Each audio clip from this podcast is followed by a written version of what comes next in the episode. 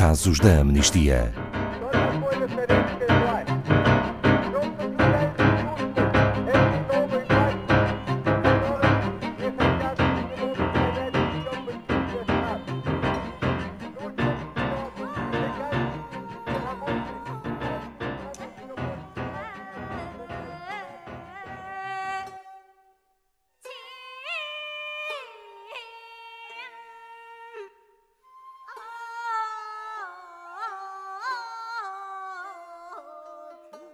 A China continua a promulgar leis que, no âmbito da segurança nacional, representam graves ameaças aos direitos humanos. Os exemplos são demasiados. Defensores de direitos humanos detidos, perseguidos e condenados com acusações vagas e após julgamentos injustos, denúncias de tortura e tratamento degradante, controlo da internet e privacidade online violação ao direito da liberdade religiosa e da liberdade de expressão e uma aplicação grotesca da pena de morte, entre outros exemplos. Boa tarde, Paulo Fontes, da Amnistia Internacional Portugal. Como poderíamos resumir o atual estado dos direitos humanos na China?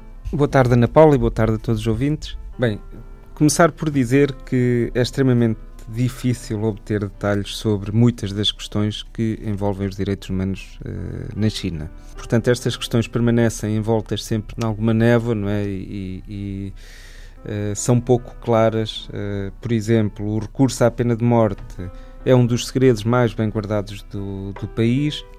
as autoridades chinesas continuam a executar milhares de pessoas todos os anos, mas os números e a escala das execuções são escondidas pelas, pelas autoridades. Nós lançámos há algum tempo um, relatório paralelo chamado China's Deadly Secrets, uh, os segredos mortais ou mortíferos da, da, China, em que revelamos que centenas de casos uh, que são documentados de pena de morte na China não constam depois na base de dados nacional judicial online. Essa base até foi inicialmente apresentada pelas autoridades como sendo um, um passo para a abertura sobre esta questão. Um, mas depois lá está, muitos dos casos que estão documentados não constam dessa base de dados. Uh, nós detectámos relatos uh, noticiosos públicos da execução de pelo menos 931 pessoas, isto entre 2014 e 2016. No fundo, acreditamos até que esta é uma pequena parte do total de execuções que foram feitas nesse período, mas destes eh, 931 casos documentados, só 85 é que estão registados nessa base de dados do Estado. Noutras áreas, acompanhamos também uh, graves casos de violações de direitos humanos, no que concerne a defesa dos defensores de direitos humanos, uh, que têm uma vida muito dificultada na China, a existência de campos de detenção política e de reeducação, a restrição ao acesso à informação, que na China, uh, como todos nós sabemos, a, censura dos meios de informação é enorme, o respeito à liberdade de expressão e a privacidade das pessoas, uh, entre, entre muitos outros assuntos de direitos humanos que é preciso ainda dar passos muito largos na China. A China é uma das principais potências mundiais. Como é possível tanto secretismo? Bem, no, nos palcos políticos mundiais, as, as, autoridades chinesas são muito claras em afirmar que o passado de todos os países deve ser visto de uma forma objetiva e ser reconhecido como tal. Eh, por muito doloroso que isso possa ser, segundo, segundo eles dizem. Utilizam muito isto como desculpa para continuarem impunemente a atropelar os direitos dos, dos seus cidadãos. Não é?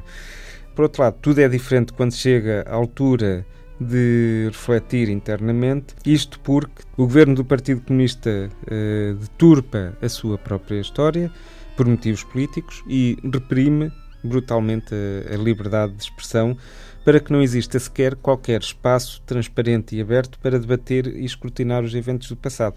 Um exemplo muito claro e que uh, passou agora há dias uma data histórica de 30 anos, são os eventos da conhecida Praça de Tiananmen em 1989. Neste momento, eh, dificilmente vemos alguma evocação do que aconteceu eh, quando, nesse dia, portanto, 4 de junho de 1989, na Praça de Tiananmen, centenas, se não milhares de pessoas foram mortas na praça pelo Exército Popular de Libertação.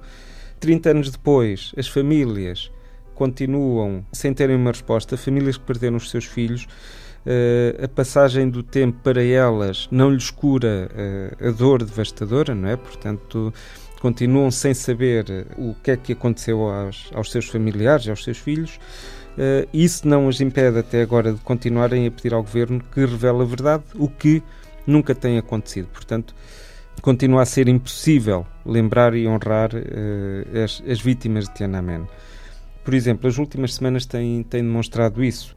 A polícia deteve e colocou em prisão domiciliária e ameaçou uh, dezenas de ativistas que pretendiam assinalar esta data. Também já antes, uh, uma história em, em abril passado, um ativista foi condenado a três anos e meio de prisão com três outros uh, colegas ativistas foram considerados culpados de provocar problemas uh, por assinalarem o aniversário do massacre de Tiananmen, isto uh, porque criaram um, uma bebida, um licor, uh, uma edição especial, tinha um rótulo onde com jogo de palavras se lia qualquer coisa como lembrem-se 89 4 de junho, e isto bastou para serem considerados problemáticos. E, no entanto, nós continuaremos por causa disto mesmo, porque é essencial continuarmos a fazer pressão para que a China pare esta sua atitude contraditória e manifestamos claramente a nossa solidariedade para com todos os familiares e vítimas, tal como fizemos há, alguns dias na ação de rua, eh, no passado dia 3 de junho, eh, em que tivemos em Lisboa uma, uma vigília para lembrar as, as vítimas de Tiananmen.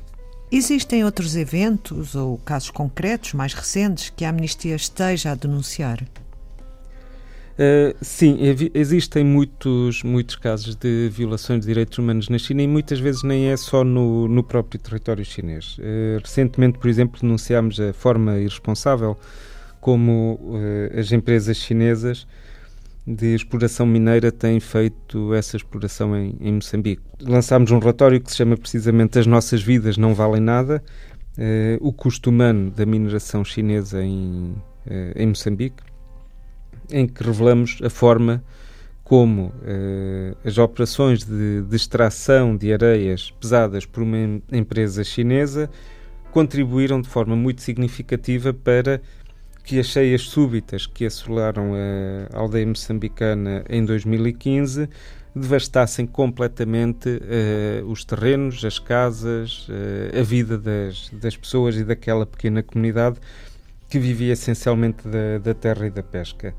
Se bem me recordo dos números, foram 48 casas e cerca de 290 pessoas que ficaram sem abrigo.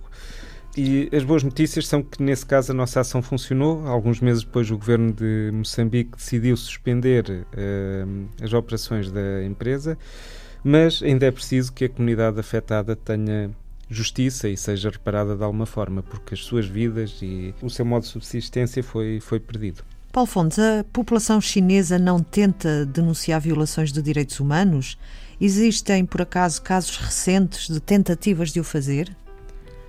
Bem, Ana Paula, antes de mais temos que perceber que o acesso à informação é altamente controlado e vigiado, eh, pelo que as opções na, na, China de denunciar violações de direitos humanos são sempre muito limitadas, não é?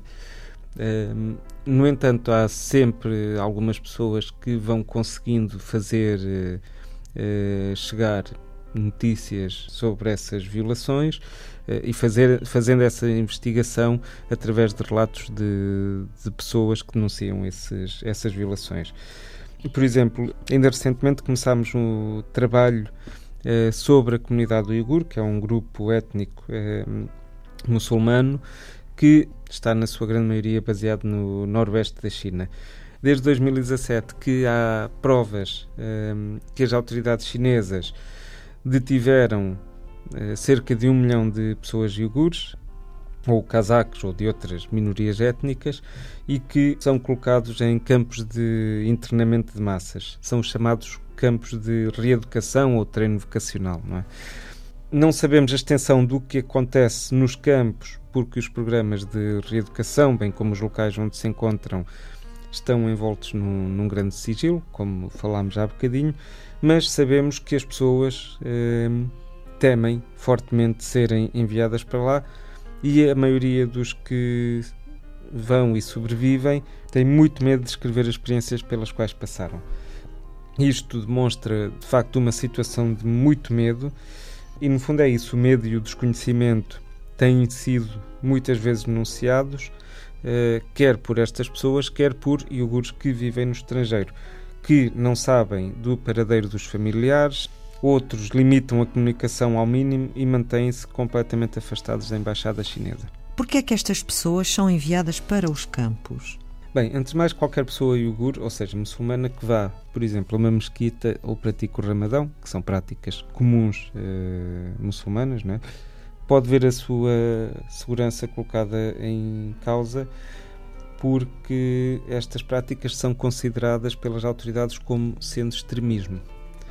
Por exemplo, com regulações de 2017, eh, as pessoas podem ser consideradas extremistas com ações tão aleatórias como, por exemplo, eh, se recusarem a ver ou ouvir transmissões públicas de rádio ou televisão, eh, por usarem burcas, por terem determinados nomes ou mesmo por terem uma barba de tamanho mais considerável. É também muito perigoso manter contacto com familiares no estrangeiro eh, fazer deslocações ao estrangeiro, negócios ou para estudar, ou seja, por que razão for, ou coisas tão simples também como ter aplicações de comunicação encriptada. Eh, por exemplo, o WhatsApp é uma delas, uma, uma aplicação tão simples como o WhatsApp. Na China poderia ser motivo para serem enviadas para os campos. Isto porque não podem ser vigiadas pelas autoridades, não é? Estamos a falar de milhares de pessoas. Sim, estas pessoas estão em risco e precisamos de agir de forma de facto muito urgente.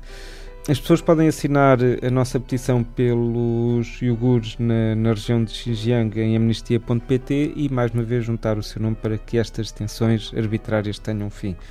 Nesta petição estamos a apelar à libertação das pessoas de forma imediata e incondicional e é importantíssimo mesmo que haja esta mobilização e que as pessoas vão ao site e que assinem, porque para além da segurança das pessoas estão também em causa eh, as alegadas práticas de tortura e liberdade de expressão e mesmo de liberdade religiosa que eh, acontecem nestes campos.